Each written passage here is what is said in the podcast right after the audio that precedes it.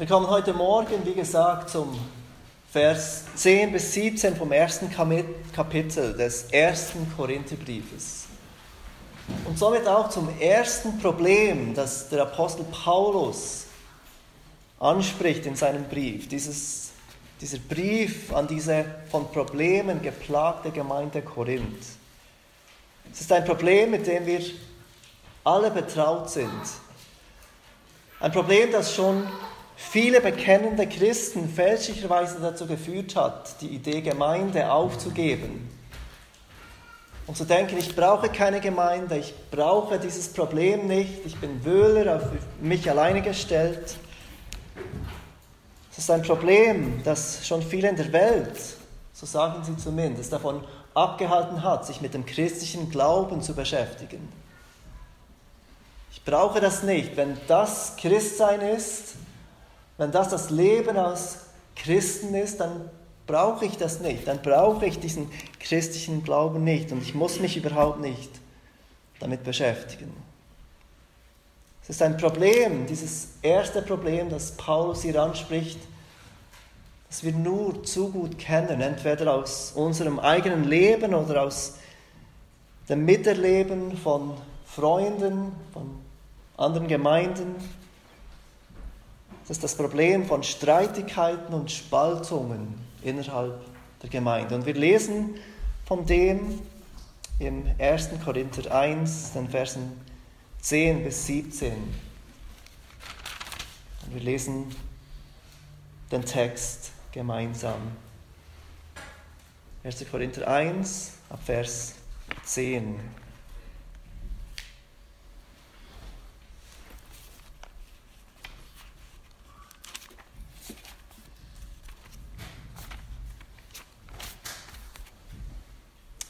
Ich ermahne euch aber, ihr Brüder, Kraft des Namens unseres Herrn Jesus Christus, dass ihr alle einmütig seid in eurem Reden und keine Spaltungen unter euch zulasst, sondern vollkommen zusammengefügt seid in derselben Gesinnung und in derselben Überzeugung.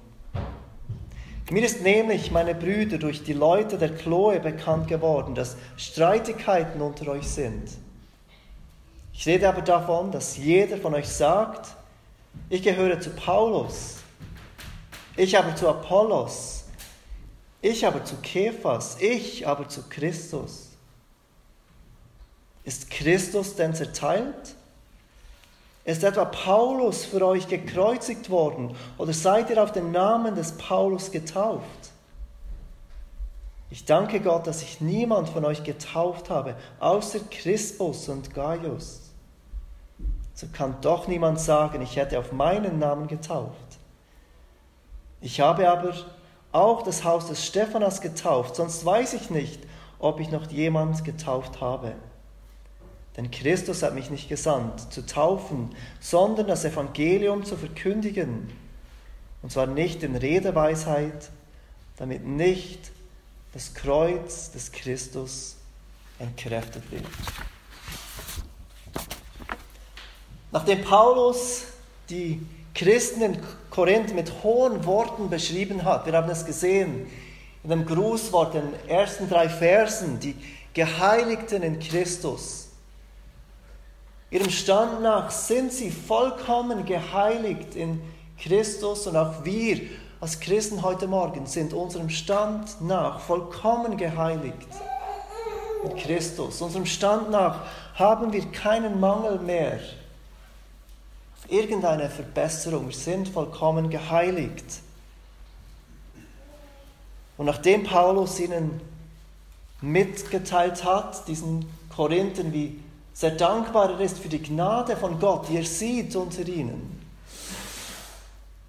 nachdem er für sie gedankt hat und gesagt, dass er ihnen wegen alle Zeit dankt, für die Gnade unter ihnen, kommt er jetzt zu dieser ersten Ermahnung in diesem Brief. Es ist nicht alles gut mit dieser Gemeinde, obwohl sie geheiligt ist, obwohl er Gottes Gnade sieht unter ihnen. Es gibt doch noch einige Dinge, die sie ändern müssen. Einige Dinge, die sie dazu lernen müssen. Wir sehen das Erste in dieser Ermahnung von Paulus an die Gemeinde. Calvin vergleicht das, was Paulus hier tut, mit einem guten und geschickten Chirurgen, der zuerst die Wunde von dieser Gemeinde sanft vorbereitet, bevor er anfängt mit dieser schmerzhaften Behandlung, die jetzt kommt. Paulus fängt an mit den Worten, ich ermahne euch. Das Wort bedeutet eine starke Bitte äußern, jemand anflehen, sich anzuhören, was er sagt.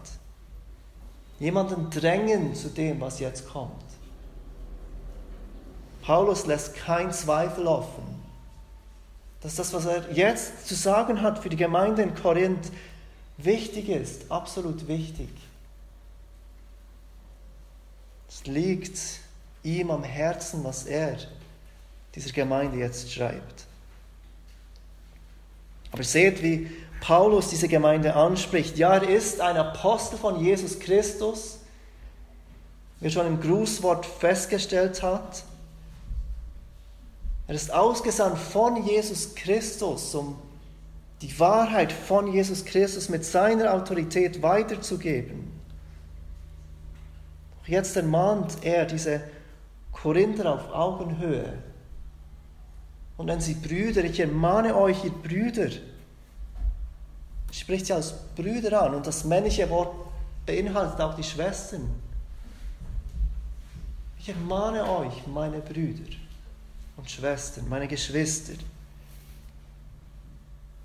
Und Paulus Bezeichnung der Korinther als Brüder ruft aber noch etwas anderes in Erinnerung. Nicht nur, dass er an sie schreibt als Bruder, sondern auch, dass die Korinther untereinander Geschwister sind. Er ruft ihnen in Erinnerung, ihr untereinander seid Geschwister.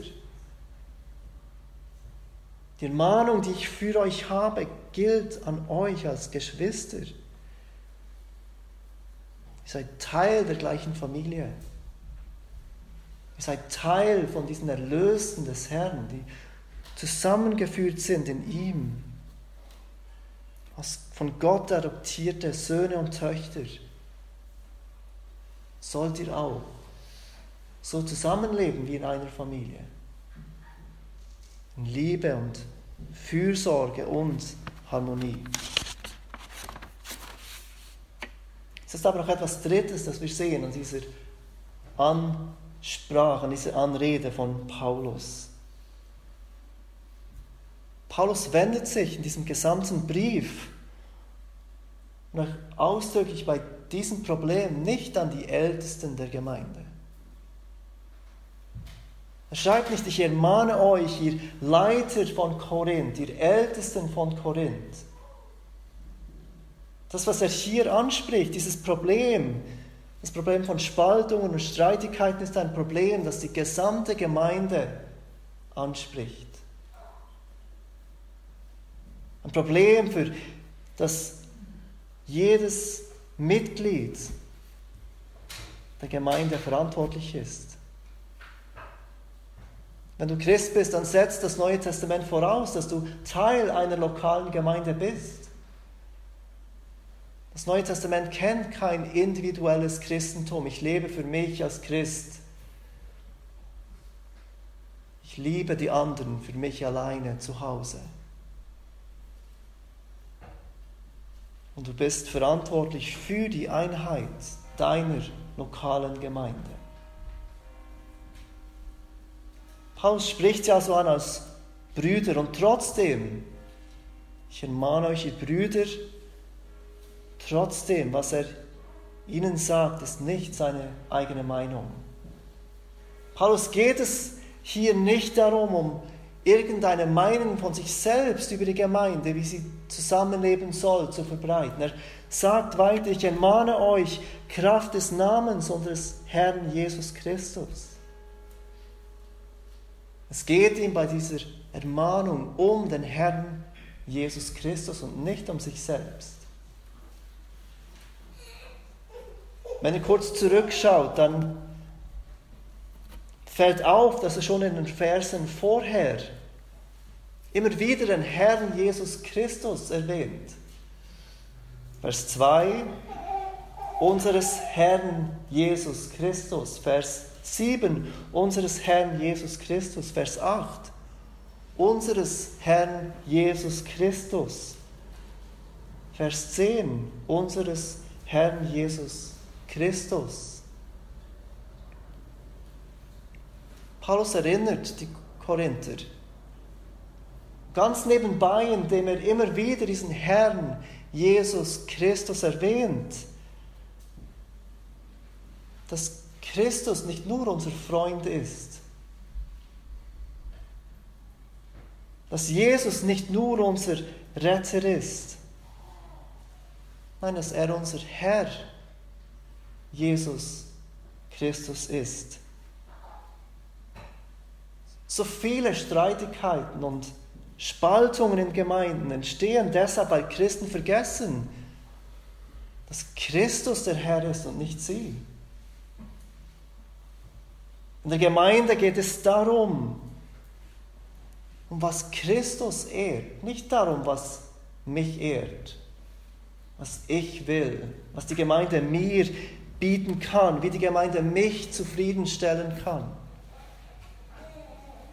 So viele Streitigkeiten geschehen deshalb, weil Menschen denken, die Gemeinde ist dazu da, um mich zufriedenzustellen, um mir das zu geben, was ich will und brauche. Paulus erinnert die Korinther und er erinnert uns heute Morgen, dass es um den Herrn Jesus Christus geht. Nicht um dich und nicht um mich in der Gemeinde. Calvin sagt korrekt, ohne Zweifel, dies, und er spricht von der Einheit, wird überall dort zu finden sein, wo der Geist des Christus regiert. Und nicht der Geist irgendeines einflussreichen Menschen in der Gemeinde oder einer einflussreichen Gruppe in der Gemeinde, wo der Geist des Christus regiert, finden wir ohne Zweifel, sagt er, diese Einheit, von der die Bibel spricht. Also überall dort, wo sich Menschen bewusst werden, dass nicht sie, sondern Jesus Christus der Herr ist. Dass es darum geht, uns selbst aufzugeben, um diesen Retter und Herrn nachzufolgen. Vers 10 geht Paulus weiter und wir sehen dort, was der Inhalt von dieser Ermahnung ist. Paulus ermahnt die Gemeinde, er ermahnt sie mit Nachdruck auf ihn zu hören in dieser Sache. Und wir sehen es im zweiten Teil von Vers 10, dass ihr alle einmütig seid in eurem Reden und keine Spaltungen unter euch zulasst, sondern vollkommen zusammengefügt seid in derselben Gesinnung und in derselben Überzeugung. Paulus ruft die Gemeinde auf in Korinth, Einheit zu wahren, und er drückt diese Ermahnung nach Einheit in drei Teilen auf, aus. Zwei Dinge sind positiv und ein Ding negativ. Tut diese zwei Dinge und tut dieses eine Ding nicht. Das erste ist, dass ihr alle einmütig seid in eurem Reden.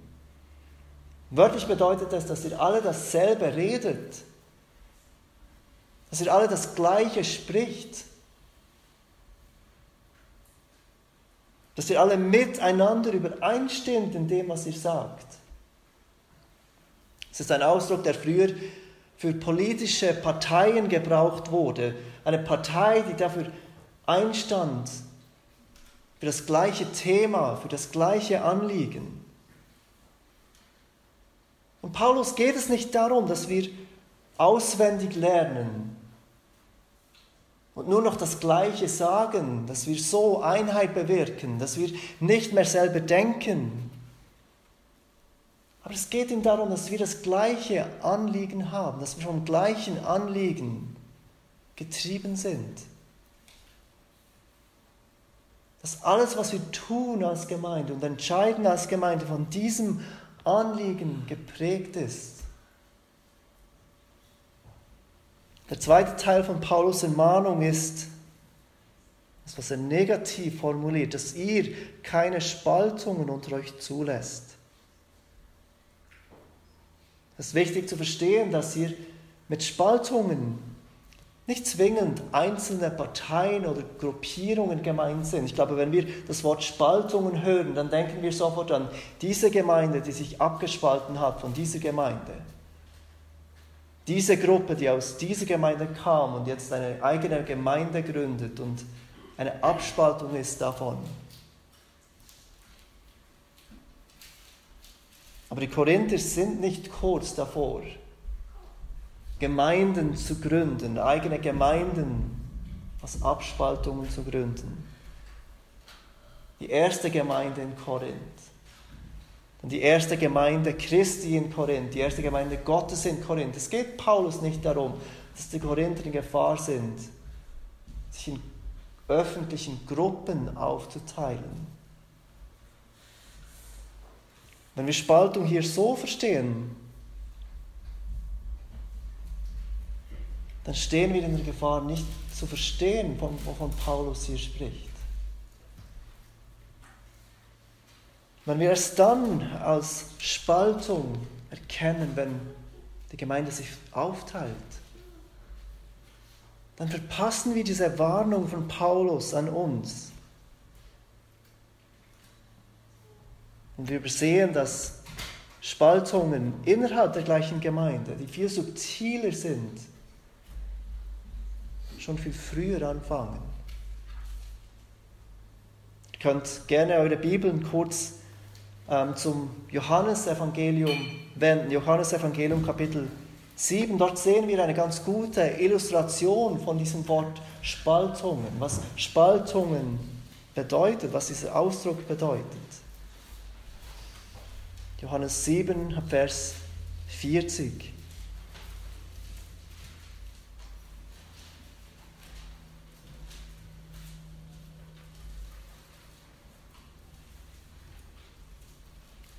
Viele nun aus der Volksmenge sagten, als sie das Wort hörten, es geht dort um Jesus, der lehrt.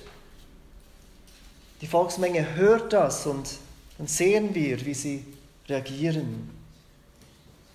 Dieser ist wahrhaftig der Prophet. Andere sprachen, dieser ist der Christus. Andere aber sagten, kommt der Christus denn aus Galiläa? Sagt nicht die Schrift, dass der Christus aus dem Samen Davids kommt und aus dem Dorf Bethlehem, wo David war? Und dann lesen wir in Vers 43 von dieser Spaltung, die entstand. Es entstand nun seinetwegen eine Spaltung unter der Volksmenge. Was hier angesprochen ist nicht, dass sich das Volk in verschiedene Gruppen aufteilte.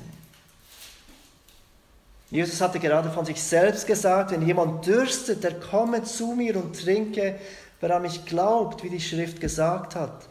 Aus seinem Leben werden Ströme lebendigen Wassers fließen. Und was bewirken die Worte von Jesus zu dem Volk? Sie bewirken Spaltung. Aber die Menschen teilen sich nicht auf in Gruppen, die eine Gruppe, die sagt, das ist der Prophet, die andere Gruppe, die sagt, nein, das ist nicht der Prophet. Eine andere Gruppe, die Jesus Glauben schenkt, das ist nicht das, was hier passiert. Die Spaltung geschieht im Innern der Herzen dieser Leute. Im Innern bewirkt dieses Wort von Jesus eine Spaltung, weil sie sich innerlich abwenden und denen, die nicht mit ihnen übereinstimmen. Es geht um Spaltungen, die durch Ideen und Vorstellungen und Ideologien kommen. Und natürlich bei Jesus ist die Spaltung, die geschieht, eine gute Spaltung. Er sagt, ich bin der Messias. Einige glauben ihm, andere nicht. Andere zweifeln noch. Aber das Volk ist sich nicht mehr einig. Und genau von solchen Spaltungen spricht hier Paulus im Korintherbrief. Spaltungen, die kommen durch Ideologien und Ideen und Vorstellungen und plötzlich trennen sie die Menschen, die diese Vorstellung nicht teilen.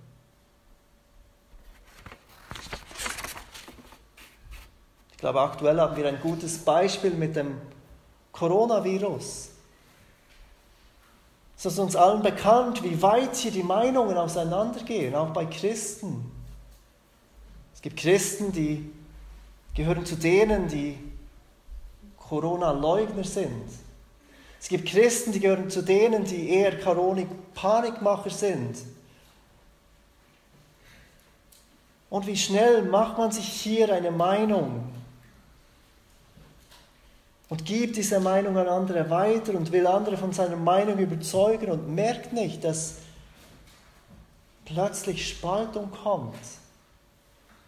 Die Gemeinde ist nicht mehr auf das eine bedacht, sondern es spaltet sich, die Gemeinde spaltet sich auf in Lager von Corona-Leugnern und Corona-Panikmacher, ohne dass Gruppierungen entstehen daraus. Ein anderes Beispiel, das wir für unsere Gemeinde ähm, anwenden können, ist die Art der Bildung, die wir wählen für unsere Kinder. Wir sind, Jan und ich, begeistert von Homeschooling und sind überzeugt, dass das eine Chance ist für uns als Familie und für unsere Kinder. Und andere teilen diese Überzeugung nicht. Und das ist okay. Aber wir müssen bedacht sein, dass auch hier nicht innerlich Gruppen geschehen von Homeschoolern und Nicht-Homeschoolern sondern dass wir uns immer wieder daran erinnern, wir wollen auf das eine bedacht sein. Das, was uns verbindet, ist nicht die Bildung der Kinder, sondern unser Glaube an Jesus Christus, die Überzeugung durch das Evangelium. Auch Hauskreise können dazu führen, dass sich eine Gemeinde innerlich spaltet, dass Gruppierungen entstehen. Hauskreise können ein großer Segen sein. Können Themen in kleineren Gruppen bearbeiten und besprechen und füreinander beten und einander zur Rechenschaft ziehen, wie, wie man es in der gesamten Gemeinde nicht tun kann. Aber nicht selten geschieht es, dass man sich plötzlich den Leuten im Hauskreis viel verbundener fühlt als die ganzen Gemeinde. Und es entstehen Gruppierungen, innerliche Gruppierungen. Mit diesen Menschen fühle ich mich verbunden. Aber auf diese Menschen gehe ich nicht mehr zu.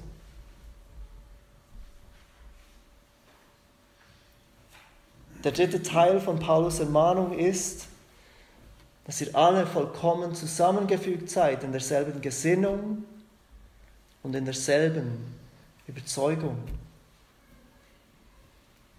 Vollkommen zusammengefügt ist ein Begriff, das, der in der Medizin in Bezug auf Knochen gebraucht wurde. Knochen, die zusammengefügt wurden. Es wird im Markus-Evangelium gebraucht für Netze, die die Fischer flicken. Das Wort Gesinnung spricht der Intellekt an von den Menschen, das Denken von den Menschen. Das Wort Überzeugung spricht von der Art zu denken, einem Mindset, einer Einstellung. Aber was bedeutet es, dass wir alle vollkommen zusammengefügt sein sollen, im selben Denken und in derselben Art zu denken? Will Paulus hier, dass wir nicht mehr selber denken, dass wir keine eigenen Überzeugungen mehr haben dürfen. Und wenn das so ist, wessen Überzeugungen müssen wir dann übernehmen? Welches, welche Überzeugung ist die einzig gültige Überzeugung, die jeder übernehmen muss? Ist es die Überzeugung des Pastors oder ist es die Überzeugung von denen, die am meisten Einfluss haben in der Gemeinde. etwas später, am Ende vom Kapitel 2 im ersten Korintherbrief, spricht Paulus erneut wieder von dieser Gesinnung und er nennt sie dort die Gesinnung Christi. Und es geht Paulus hier um diese Gesinnung, um diese Überzeugung, in der wir vereint sein sollen. Nicht in der Überzeugung irgendeines Predigers oder eines Ältesten oder irgendeines Theologen, den wir mögen. Es geht ihm darum, dass wir diese Gesinnung übernehmen, dass wir dieses, diese Art des Denkens unter uns haben. In Philipper 2 beschreibt Paulus diese Gesinnung so gut und, und etwas näher. Und auch dort, Philipper 2, fordert er die Christen auf, eines Sinnes zu sein, eine Überzeugung zu haben. Und dort sagt er, seid so gesinnt, wie Christus Jesus gesinnt war. Und wie war er gesinnt? Er gab sich auf zum Gute der anderen. Paulus will, dass diese Korinther lernen, dass es nicht um sie selbst geht.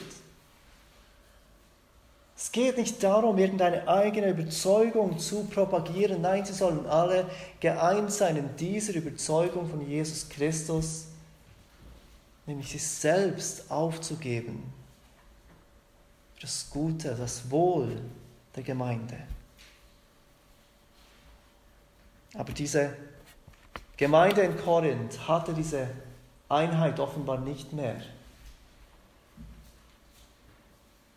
In Vers 11 geht Paulus weiter und erwähnt, weshalb er überhaupt weiß von diesen Spaltungen. Es sind eben nicht offensichtliche Spaltungen, die wahrgenommen werden von außen. Es sind subtile Überzeugungen, die Menschen voneinander abgrenzen. Ich sage dort, mir ist nämlich, meine Brüder, durch die, die Leute der Chloe bekannt geworden, dass Streitigkeiten unter euch sind. Und hört sich dieses Wort Streitigkeiten nicht fast schon etwas unschuldig an für uns heute? Sind wir nicht so gewöhnt von Streitigkeiten unter Christen, dass wir denken, wo Menschen zusammenkommen, da sind unterschiedliche Meinungen, da gibt es Streitigkeiten. Aber Paulus nimmt diese Situation ganz ernst. Er ermahnt diese Christen, weil ihm zu Ohren gekommen ist, dass Streitigkeiten unter diesen Christen sind. Und Paulus gebraucht diesen Begriff Streitigkeiten mehrmals in den Listen der Sünden, die Ungläubige beschreiben. Wir sehen zum Beispiel im Römer 1, Vers 28 eine solche Liste. Ihr müsst nicht aufschlagen, ich lese es euch vor. Und gleich wie sie Gott nicht der Anerkennung würdigten, diese Menschen, die Gott ablehnen, diese Menschen, die nicht umkehren und dem Evangelium glauben, hat Gott auch sie dahingegeben, in unwürdige Gesinnung zu verüben, was sich nicht geziemt, als solche, die voll sind von aller Ungerechtigkeit, Unzucht, Schlechtigkeit, Habsucht, Bosheit, voll Neid, Mordlust und dann erwähnt er Streit. Der Mensch, der Gott nicht kennt, der Mensch, der Jesus Christus ablehnt, Ein Mensch, der nicht umkehren will, sondern bleiben will in seiner Sünde, wird so beschrieben.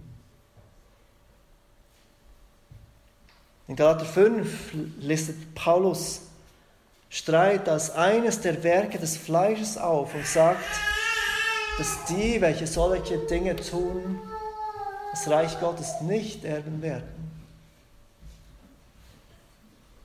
Dieser Streit, der unter den Korinthern herrscht, so subtil er auch sein mag, gehört nicht in die Gemeinde.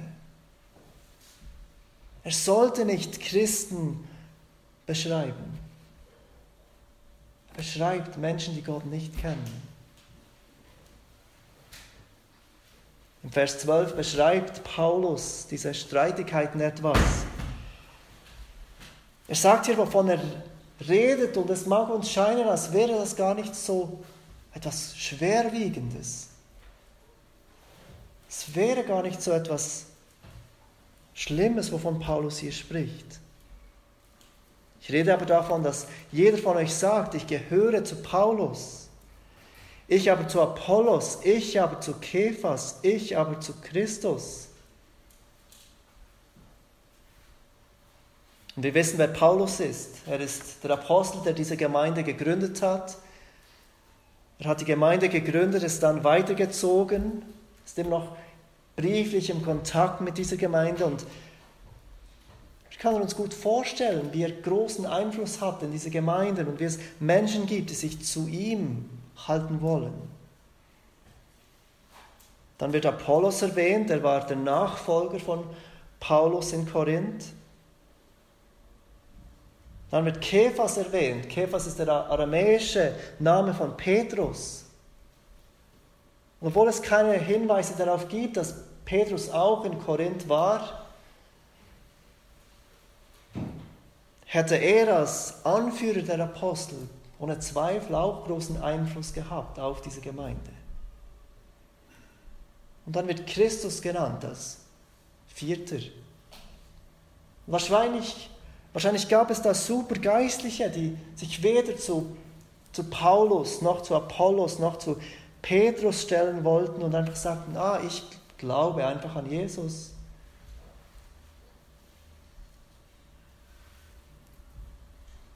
Und diese Korinther, diese Menschen,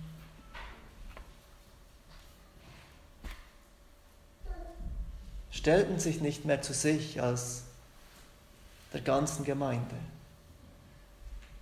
Sie sahen sich zu einer dieser Gruppen, in einer dieser Gruppen eingeordnet. Wenn wir den Vers 14 bis 16 dazu lesen, dann wird etwas deutlicher, was in Korinth wahrscheinlich geschah.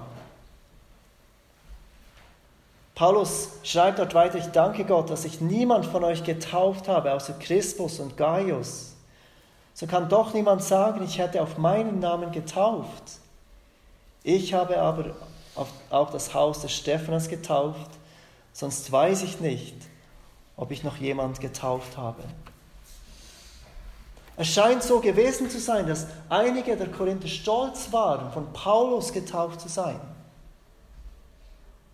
Ich wurde von Paulus getauft. Ich höre auf ihn. Ich zähle mich und identifiziere mich mit ihm. Wer hat dich getauft? Ah, du gehörst nicht zu unserer Gruppe. Ja, wir sind die, die von Paulus getauft wurden.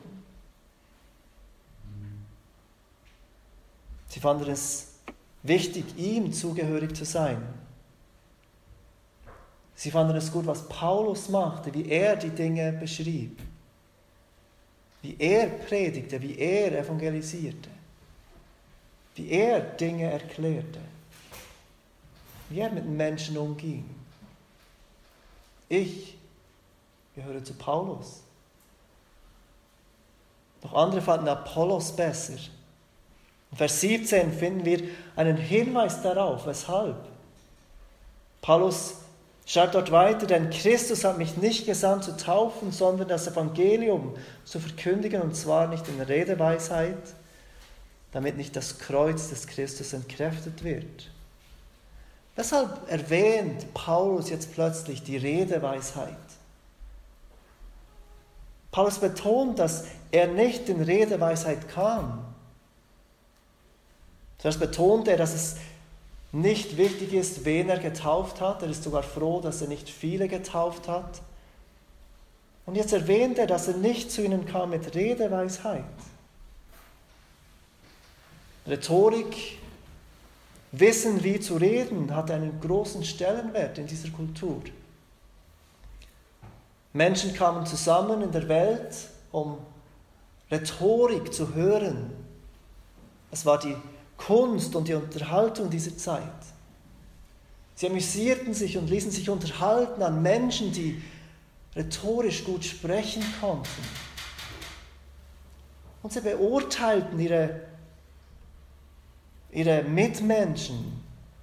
Und dann auch die Gemeinde offensichtlich beurteilte die Prediger anhand ihrer Redegabe. Der Gabe zu unterhalten. Und mich spricht diese Person viel mehr an. Mich spricht diese Person viel mehr an. Und die Christen in Korinth, sie waren nicht beeindruckt von Paulus diesem ehemaligen Pharisäer, diesem Gelehrten in der Schrift.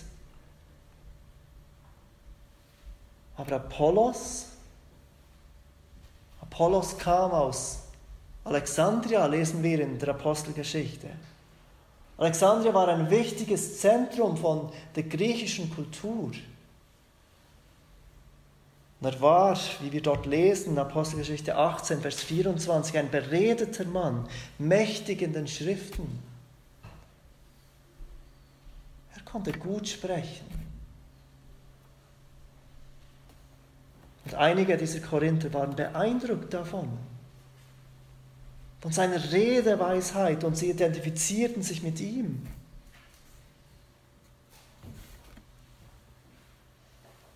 Und so geschah es, dass diese Gemeinde nicht mehr vereint war in ihrer Liebe für das Evangelium, sondern sie fingen an, sich zu identifizieren mit gewissen Personen. Manche mit Paulus, manche mit Apollos, manche mit Petrus, andere mit Christus. Und dieser Vers wird oft dafür gebraucht, um zu zeigen, dass Lehre nicht so wichtig ist. Vielleicht hast du lieber Prediger wie Petrus, denen Lehre sehr wichtig ist. Vielleicht hast du lieber Prediger wie Apollos, denen Lehre nicht so wichtig ist. Oder vielleicht identifizierst du dich mehr mit dieser Lehre oder mit der Lehre, aber lass das nicht als Grund werden für Trennung. Aber das ist nicht, wovon Paulus hier spricht. Und das ist wichtig zu verstehen. Es ginge nicht um Lehrunterschiede. Es ginge nicht um unterschiedliche Theologie. Wir können davon ausgehen, dass, dass sowohl Paulus wie auch sein Nachfolger Apollos sowohl Petrus wie auch Christus, dass sie alle die gleiche Wahrheit lehrten. Sie lehrten nicht unterschiedliche Wahrheiten, unterschiedliche Theologie. Was Paulus hier lehrt, ist nicht Einheit um jeden Preis. Paulus lehrt nicht, dass Einheit wichtiger ist als Wahrheit. Es geht ihm nicht darum, Einheit zu wahren mit denen, die das Evangelium in Wort oder Tat verleugnen. Wir wissen das ganz bestimmt, weil an anderen Worten ermutigt Paulus, Christen sich von Menschen zu trennen, die ein anderes Evangelium predigen. Oder sich von Christen zu trennen, die nicht so leben, dem Evangelium gemäß. Es geht vielmehr um Parteiungen und Streitigkeiten aufgrund von Unterschieden in Bezug auf Stil oder Vorlieben.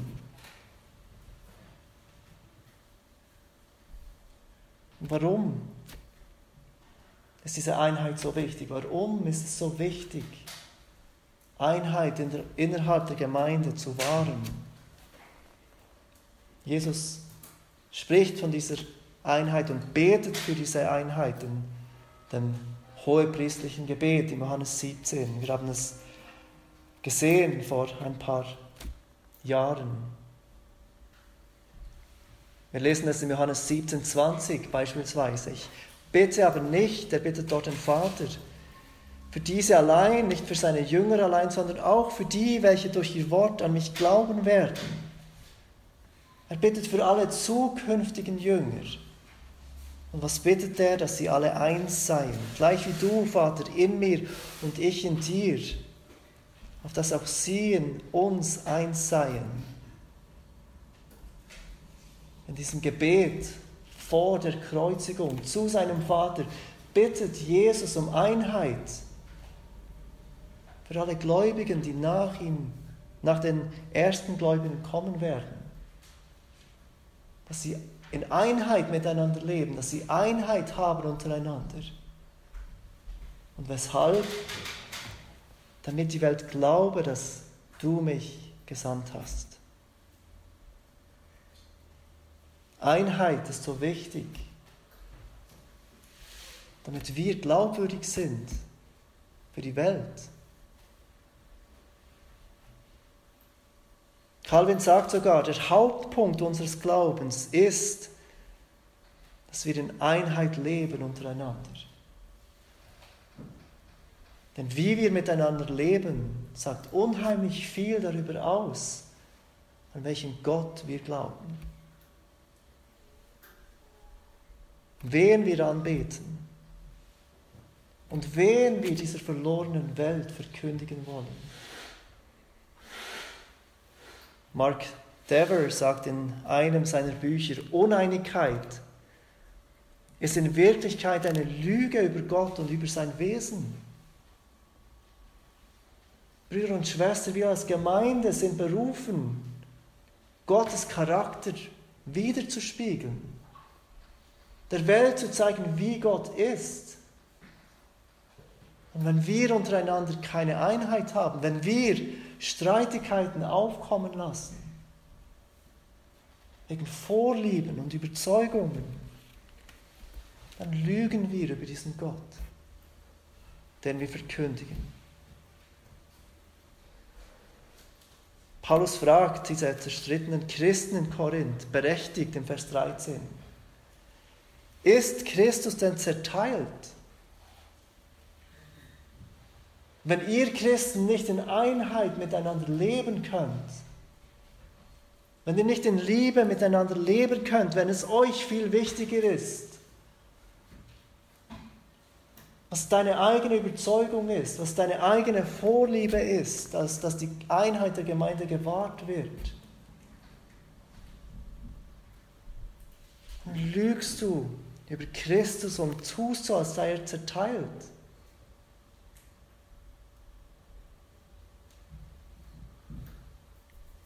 Das bringt uns zur Frage ganz am Schluss, wie können wir zur Einheit der Gemeinde beitragen? Paulus hat uns gezeigt, wie wichtig diese Einheit ist und wie subtil auch diese Uneinheit kommen kann. Ich glaube, das Erste, was zur Einheit der Gemeinde beiträgt und was die, umgekehrt die Einheit der Gemeinde zu Schaden bringt,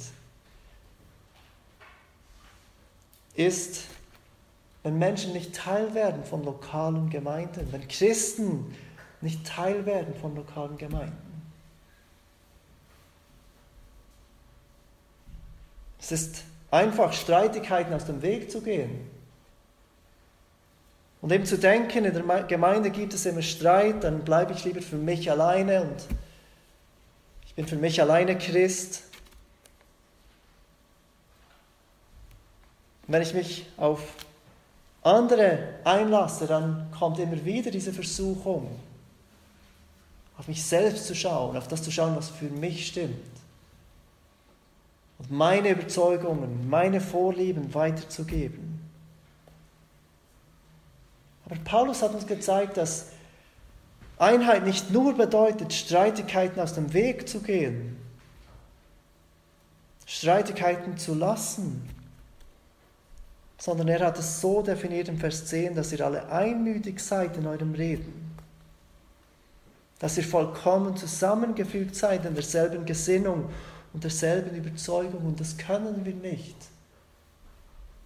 wenn wir alleine für uns als Christen leben. Etwas weiteres, wie wir in der Gemeinde zur Einheit beitragen können, ist, wenn Konflikte aufkommen, Konflikte schnell zu lösen. Dinge anzusprechen, die nötig sind. Und zwar bei dieser Person, die es betrifft und nicht zuerst bei allen anderen. Dinge direkt anzusprechen. Dinge direkt mit dieser Person zu lösen, die es betrifft. Sich nicht zurückziehen und kalten Zorn walten lassen. Weiter ist es wichtig, sich zu fragen, geht es mir bei dem, was ich sagen will, um den Herrn Jesus oder geht es mir um mich? Ist es mir wichtig, meine Meinung einzubringen, weil es mir um mich geht, oder geht es mir darum, dass Jesus geehrt wird? Ist meine Meinung wichtig, weil ich will, dass Jesus geehrt wird? Und dann bete für die Einheit. Bete für die Einheit der Gemeinde. Korinth war eine junge Gemeinde von jungen Gläubigen. Wir können uns gut vorstellen, wie eifrig sie waren für das Evangelium am Anfang. Wie dankbar sie waren füreinander, gerettet aus dieser Kultur von Korinth, die dem Evangelium so entgegengesetzt ist. Sie werden herausgerufen, sie kommen zusammen und sie sind dankbar für Brüder und Schwestern, die sich sorgen füreinander. Doch wie schnell geschieht es, dass man sich wieder an die eigenen Vorlieben hält, dass man sich wieder mit diesen Unterschieden, auf diese Unterschiede fokussiert. Und wie schnell kann es uns geschehen, als auch junge Gemeinde, dass wir nicht mehr in Einheit miteinander unterwegs sind. Und deshalb ist es so nötig, dass wir beten füreinander. Wir beten, dass Gott uns Einheit schenkt.